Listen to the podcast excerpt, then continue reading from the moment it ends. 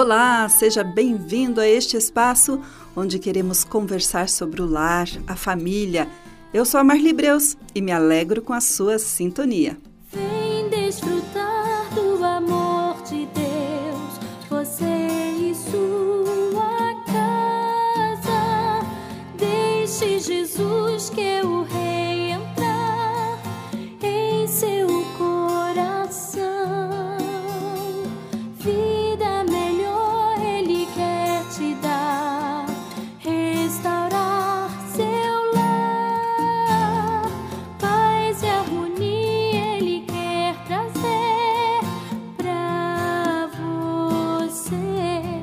Hoje vamos conversar um pouquinho sobre a saúde do nosso coração.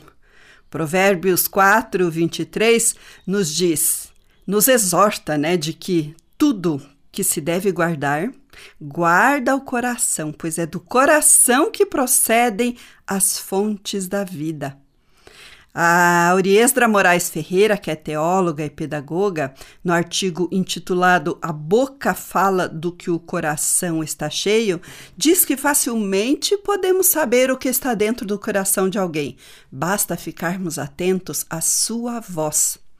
E Salomão, ao escrever o, o texto que eu acabei de ler para vocês, sabia muito bem a importância de guardarmos o nosso coração das mazelas do pecado, entendendo que é do coração que procede toda a nossa existência no que diz respeito às emoções, relacionamentos e, consequentemente, ao curso da vida. Autopercepção é a capacidade que temos de perceber a nós mesmos. Certamente tudo seria muito melhor se tivéssemos essa cultura ou desenvolvêssemos esse hábito de se auto-perceber aquilo que está saindo do nosso coração, aquilo que está saindo da nossa boca. A malícia, por exemplo, na voz de determinadas pessoas dá medo, e pasme, querido ouvinte, entre cristãos também. Mas não é só isso. Muitas vezes, sem nem perceberem, as pessoas deixam claro quem elas são por meio de suas palavras. No mínimo, elas deixam uma péssima impressão para aqueles que a ouvem. A boca fala do que o coração está cheio, diz Mateus 12, 34. São palavras de Jesus. E ele diz mais: o homem bom do seu bom tesouro tira coisas boas, e o homem mau do seu mau tesouro tira coisas más. Podemos perceber nesse texto que temos um tesouro, que pode ser bom ou mau, e esse tesouro está em nosso coração. A boca simplesmente expressa o que temos no coração e que consideramos um tesouro. Se é bom ou mal, porém, cabe a nós avaliarmos com sinceridade, e é nessa hora que uma boa autopercepção ajudaria muito na vida espiritual de muita gente. Mas como fazer isso? Como tornar a autopercepção algo relevante e natural? A autopercepção é só o início de uma autoavaliação para nos tornarmos mais saudáveis e frutíferos. É necessário fazer a si mesmo perguntas como esta: Qual é o meu tesouro? É bom ou mal? Tenho me santificado? Como tenho refletido meu caráter através do que falo? Que ensino ainda não apliquei em minha vida cristã sobre como conduzir a minha fala? Como posso fugir da aparência do mal em meu falar? Essas e outras perguntas podem ajudar na autopercepção e autoavaliação, objetivando o crescimento e amadurecimento espiritual. Você é árvore boa? Jesus continua seu sermão no texto que acabei de citar, sem rodeios, muito direto. Ele fala o que precisa falar para corrigir uma prática muito comum entre nós, pecadores: o uso desenfreado e maléfico da língua. Uma árvore boa dá fruto bom, e uma árvore ruim dá fruto ruim, pois uma árvore é conhecida por seu fruto, diz Mateus 12, 33. Jesus, o nosso mestre, usa árvore e fruto para instruir. Não é, todavia, sobre árvores e frutos que ele deseja ensinar, mas sobre seus discípulos e a vida cristã, sobre a nova natureza a qual ele já nos deu. Ele continua dizendo: No dia do juízo, os homens haverão de dar conta de toda palavra inútil que tiverem falado. Devemos então ter cuidado com o que falamos, pois prestaremos contas de tudo o que proferimos. Você já parou para pensar nisso? Que você vai dar conta de tudo aquilo que você fala? Ai, ai, ai. O que é que está saindo da nossa boca? Toda árvore boa dá bons frutos. Uma árvore boa é uma árvore sadia ou curada que conhece sua natureza, mantém sua vida harmoniosamente conectada à videira e é limpa pelo agricultor, conforme de João 15, 1 a 8. É por ele, por meio dele e para ele, que todo cristão que se compromete com o reino de Deus torna-se uma boa árvore frutífera.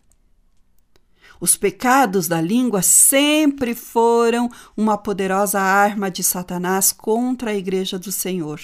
E devemos estar alertas, como bons soldados de Cristo, não permitindo que o nosso inimigo venha nos destruir. Sabemos que de uma mesma fonte não pode jorrar água doce e água amarga. Aprendemos isso na carta de Tiago. Então não temos uma escolha melhor do que obedecer aos preceitos eternos de Deus, pois eles nos libertam das práticas erradas no uso da língua. Jesus nos ensina que precisamos ser verdadeiros. Paulo nos alerta de que devemos ser puros e irrepreensíveis cristãos que brilham no meio de uma geração corrompida e perversa, diz Filipenses 2,15. Pecados como mentira, maledicência e fofoca, infelizmente, são muito comuns no seio da igreja. Entretanto, não deveria ser assim. Somos árvores de Deus plantados para dar bons frutos. As consequências dessas práticas carnais são imensuráveis.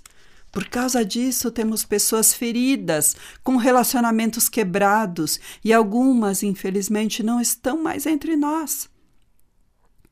Conta-se que certo homem chegou ao grande filósofo Sócrates e lhe disse: Quero lhe contar algo bom, algo de um amigo meu. Quero lhe contar algo de um amigo meu. Sócrates, porém, interrompeu ele, dizendo: Você já passou suas informações pelas três peneiras? Ele respondeu: Três peneiras, não entendi.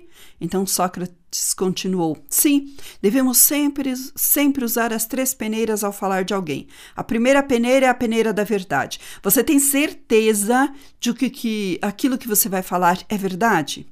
A segunda peneira é da bondade. Você tem certeza de que vai ser bondosa essa sua fala? E a terceira peneira é da utilidade.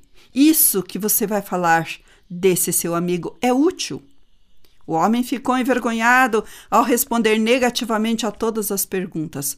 Sócrates lhe disse: Se o que você quer me contar não é verdadeiro, nem bom, nem útil, então é melhor que guarde apenas para si. E então, amigo ouvinte, vamos usar essas três peneiras daqui para frente? Andar na plenitude do Espírito Santo nos faz viver a plenitude da vontade do nosso Deus. Já sabemos que no coração da mulher, no coração do homem, existe um bom tesouro. E as pessoas que possuem esse tesouro são submissos ao seu Senhor, permitindo-se serem moldados por Sua palavra. A urgência em nos moldar à vontade do nosso Mestre Jesus olhando para Ele e vivendo seus preceitos. Usar nossa boca com prudência é um bom começo, isto é, buscar a santificação. Deve ser o nosso alvo como filhos do Deus Altíssimo. Paulo, escrevendo aos Gálatas, aconselha a igreja a viver no espírito e não cumprir a vontade da carne. Por isso digo: vivam pelo Espírito e de modo nenhum satisfarão os desejos da carne. Quando vivemos no Espírito da nossa boca, só saem palavras que agradam ao Senhor. E assim mostramos qual é o tesouro que tem acesso ao nosso coração. Devemos temer a Deus de forma que não firamos o nosso próximo com palavras, seja ele quem for, pois ele é um ser humano criado à imagem do Senhor e merece respeito. Muitas pessoas têm sido vítimas de falatório inútil e o pior disso no meio da igreja. Isso é terrível. Deus nos chama para colocar em prática Sua palavra, que é nossa regra de fé porque pelas suas palavras você será justificado e pelas suas palavras você será condenado, diz Mateus 12, 37. Muitos de nós desejam ardentemente ser cristãos cheios de virtudes que transponham as barreiras do pecado, de mãos limpas, coração puro e boca que glorifique a Deus em sua plenitude. Mas entre glorificar a Deus e viver uma vida manchada pelo pecado, existe um grande abismo que só pode ser transposto pela cruz de Cristo. Somente em Cristo você pode ser mais que vencedor. Não só vencedor, mais que vencedor. Isso é fantástico. Significa que sozinhos, sem a ajuda poderosa do Senhor, nunca deixaremos os velhos hábitos arraigados da velha natureza. Quando usamos nossas palavras, devemos nos lembrar de Jesus. Ele sempre nos ensina como devemos ser puros, sinceros, honestos, dignos de sermos chamados filhos do Altíssimo Deus. Homens e mulheres preciosos que edificam sua, edificam sua família, igreja e sociedade com sua fala, como a mulher virtuosa que fala com sabedoria e a instrução da bondade está na sua língua. Provérbios 31, 26. Querido ouvinte, nossas palavras podem nos justificar ou nos condenar.